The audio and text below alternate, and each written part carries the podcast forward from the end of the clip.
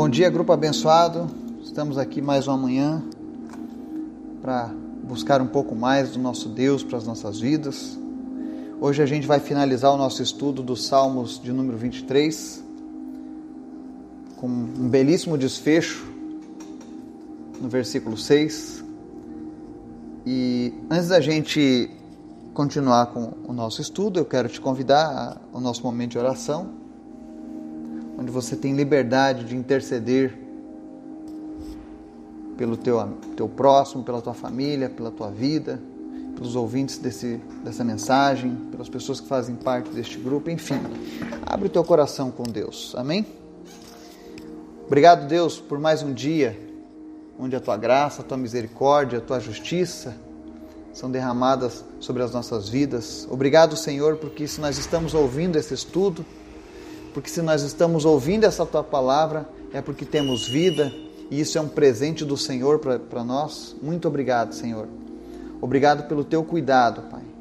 Obrigado porque até aqui o Senhor tem nos livrado de todo mal. Quero te apresentar, Senhor, cada pessoa que está ouvindo essa mensagem nessa manhã. Que teu Espírito Santo esteja visitando agora cada lar, cada trabalho, cada local onde essa pessoa estiver e esteja suprindo todas as suas necessidades, sejam elas quais forem, Pai vai suprindo em todas as áreas da vida dessa pessoa: espiritual, financeira, física, mental.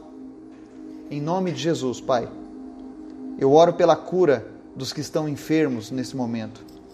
Que o Senhor esteja agora tocando cada uma dessas vidas e curando elas em nome de Jesus.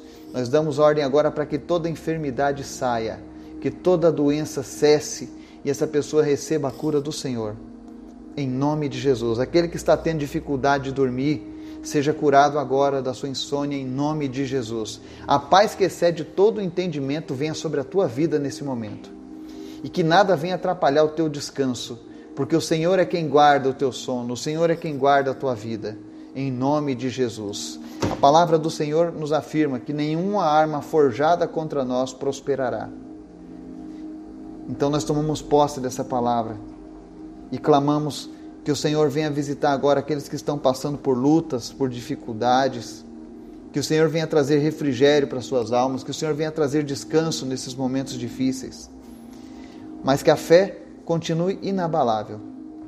Te apresento em especial nessa manhã, Senhor, a vida do Laurindo, que o Senhor esteja, meu Deus, curando 100% do organismo do Laurindo, que ele volte sem nenhuma sequela, Senhor que ele volte para a sua família. Que ele possa, meu Deus, contar ainda muitos e muitos anos em tua presença, Deus. Meu Deus, a cada dia fortalece a fé dos seus familiares. Que eles estejam confiantes na tua palavra, meu Deus. E, Senhor, usa, Senhor, os médicos, usa a equipe, Deus, que trabalha na área de saúde, que está cuidando dele. Abençoa, Deus, essas mãos, unge eles, ó Deus, para que eles possam fazer o teu milagre, para que eles possam ser instrumentos do Senhor. Visita, meu Deus, todos aqueles que estão sofrendo nessa pandemia com enfermidade da Covid-19. Traz cura, traz restauração para essa saúde. Em nome de Jesus, não permita, Deus, que a desinformação, que a mentira, que a politicagem venha ceifar vidas no nosso país, mas que a nossa nação seja, meu Deus, salva pelo Senhor, Pai.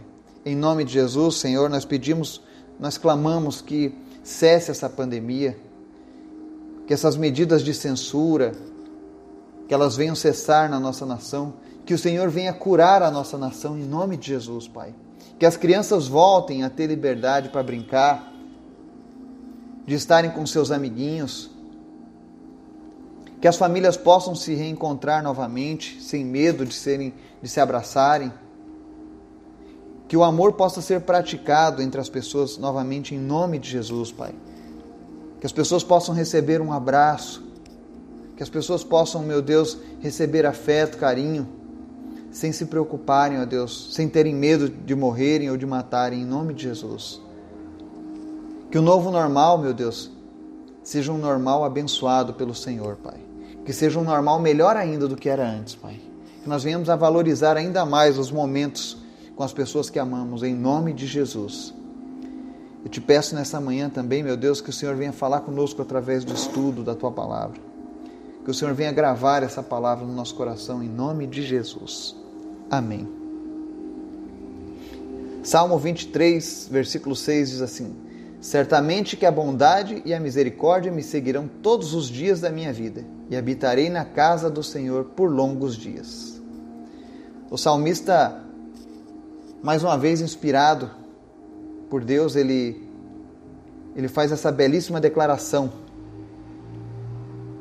Ele não diz, provavelmente a, a bondade e a misericórdia me seguirão, ele diz certamente, ou seja, era uma confiança total extrema de que essas duas benesses estariam seguindo a vida dele. E é interessante que, quando eu fiz esse estudo do Salmo 23, eu fui analisar algumas palavras no original, no hebraico. E a palavra usada aqui no termo misericórdia, no hebraico, é esed. Geralmente ela é traduzida por misericórdia. Mas ela é usada, por exemplo, como o amor da aliança de Deus com Israel, ou seja, ela se refere a uma misericórdia dentro de um amor inabalável, sabe? Ele traz uma dualidade semântica. É amor e fidelidade ao mesmo tempo. É um amor fiel, leal de Deus. O que, que significa? Significa que Deus cumprirá o que ele assinou, movido por seu amor. Então, quando Davi falou certamente que a bondade e a recede, ou seja, essa misericórdia aqui, é algo que Deus verdadeiramente vai cumprir, porque ele disse que iria cumprir. E Davi já tinha essa certeza. E aí ele segue: A bondade e a misericórdia me seguirão todos os dias da minha vida. Essa palavra seguirão também é super importante, porque ela no, no original dela, no hebraico, significa radaf. Que ele, ele não é apenas seguir ou acompanhar, é perseguir, é correr atrás. A forma como Davi usou esse verbo aqui, como ele empregou essa palavra, é de uma confiança extrema, dizendo assim: olha, a bondade e o amor leal do Eterno vão correr atrás de nós. Essa bondade e essa misericórdia não vão deixar nós escaparmos da presença delas. Ou seja, é uma paranoia santa que vai acompanhar a vida daqueles que amam a Deus, daqueles que se entregam a Deus verdadeiramente. Ele não disse aqui, não é uma coisa tipo, ah, eu estou servindo a Deus e provavelmente a misericórdia e a bondade dele um dia vão me alcançar. Não. Elas vão te perseguir. Elas vão correr atrás de você. Isso tudo porque Deus prometeu em Sua palavra. E Ele é fiel. Ele é justo. Então, existem recompensas para aqueles que servem a Deus, para aqueles que se entregam a Deus. E o Salmo 23, versículo 6, ele encerra esse estudo dizendo isso: olha, continue fiel a Deus, continue servindo a Deus, continue amando a Deus, porque a bondade e a misericórdia dele vão te perseguir. Trazendo isso para um. Pra, você não vai ter descanso, porque a todo momento a bondade e a misericórdia vão invadir a tua vida, vão te surpreender. Quando você achar que não tem mais jeito, lá vem elas, bondade e misericórdia para visitar a sua vida. Porque isso é uma promessa do Senhor, é uma promessa do Altíssimo. E aí ele encerra: E habitarei na casa do Senhor para sempre. Em outras versões diz por longos dias, em outras versões diz eternamente. Esse habitar na casa do Senhor aqui, ele é o desfecho de toda uma vida de servidão a Deus. É uma vida onde você experimenta o amor de Deus, onde você experimenta a bondade, a misericórdia de Deus, toda vez que você experimentar essas, essas qualidades, que você experimentar essas bênçãos de Deus, a primeira coisa que isso vai gerar no nosso interior é um desejo intenso de adorarmos a Deus, de estarmos na presença de Deus. E foi isso que Davi quis dizer. Ele falou: Olha, habitarei na casa do Senhor. Não quis dizer, eu, eu irei para o templo todas as vezes que for possível para servir a Deus ou para cumprir com a minha religiosidade. Não, ele não quis dizer isso. Ele quis dizer: olha, olha, habitar na casa do Senhor é todos os dias da minha vida eu estarei adorando a Deus. Por conta da bondade, da misericórdia que me seguem, por conta dos verdes pastos, por conta do que Ele me guia às águas tranquilas, por conta de que Ele é meu pastor e nada me faltará, por conta de todas essas coisas que Deus tem feito na minha vida, A única resposta que eu tenho para o Deus que me, que, que me tirou do lamaçal do pecado, para o Deus que me tirou lá de, de um simples pastor de ovelhas e me transformou agora no rei de Israel, a única coisa que eu posso fazer como rei é adorar esse, esse Deus continuamente. Ontem eu estava ouvindo uma mensagem de um pastor amigo meu e é muito pertinente citar isso. Quando Deus deu a ordem para Davi construir lá, quando ele permitiu que Davi construísse o templo, Davi fez todas as coisas conforme Deus pediu. Mas teve uma coisa que Davi fez que excedeu em muito aos demais. Moisés recebeu as ordens para fazer o tabernáculo e foi uma bênção. Davi queria construir um templo num local só, magnífico. E depois de tanto insistir, Deus aceitou.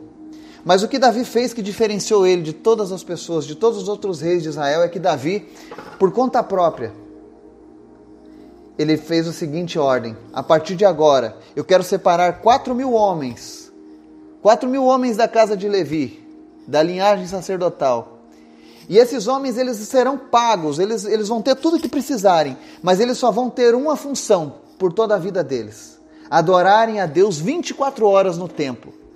Davi pagava para que quatro mil homens passassem continuamente adorando a Deus. Eles passavam 24 horas dizendo: Santo, Santo, Santo é o Senhor. E esses homens adoravam a Deus por todo o tempo. Esse mesmo homem que disse que habitaria na casa do Senhor eternamente, enquanto ainda era apenas um pastor de ovelhas, quando Deus exaltou ele no cargo máximo de Israel, ele não se esqueceu da sua promessa. Ele adorava a Deus constantemente. E a história nos mostra que Davi nunca perdeu uma batalha. Enquanto Israel estava no comando de Davi, Israel nunca foi saqueada, nunca foi tomada pelos seus inimigos.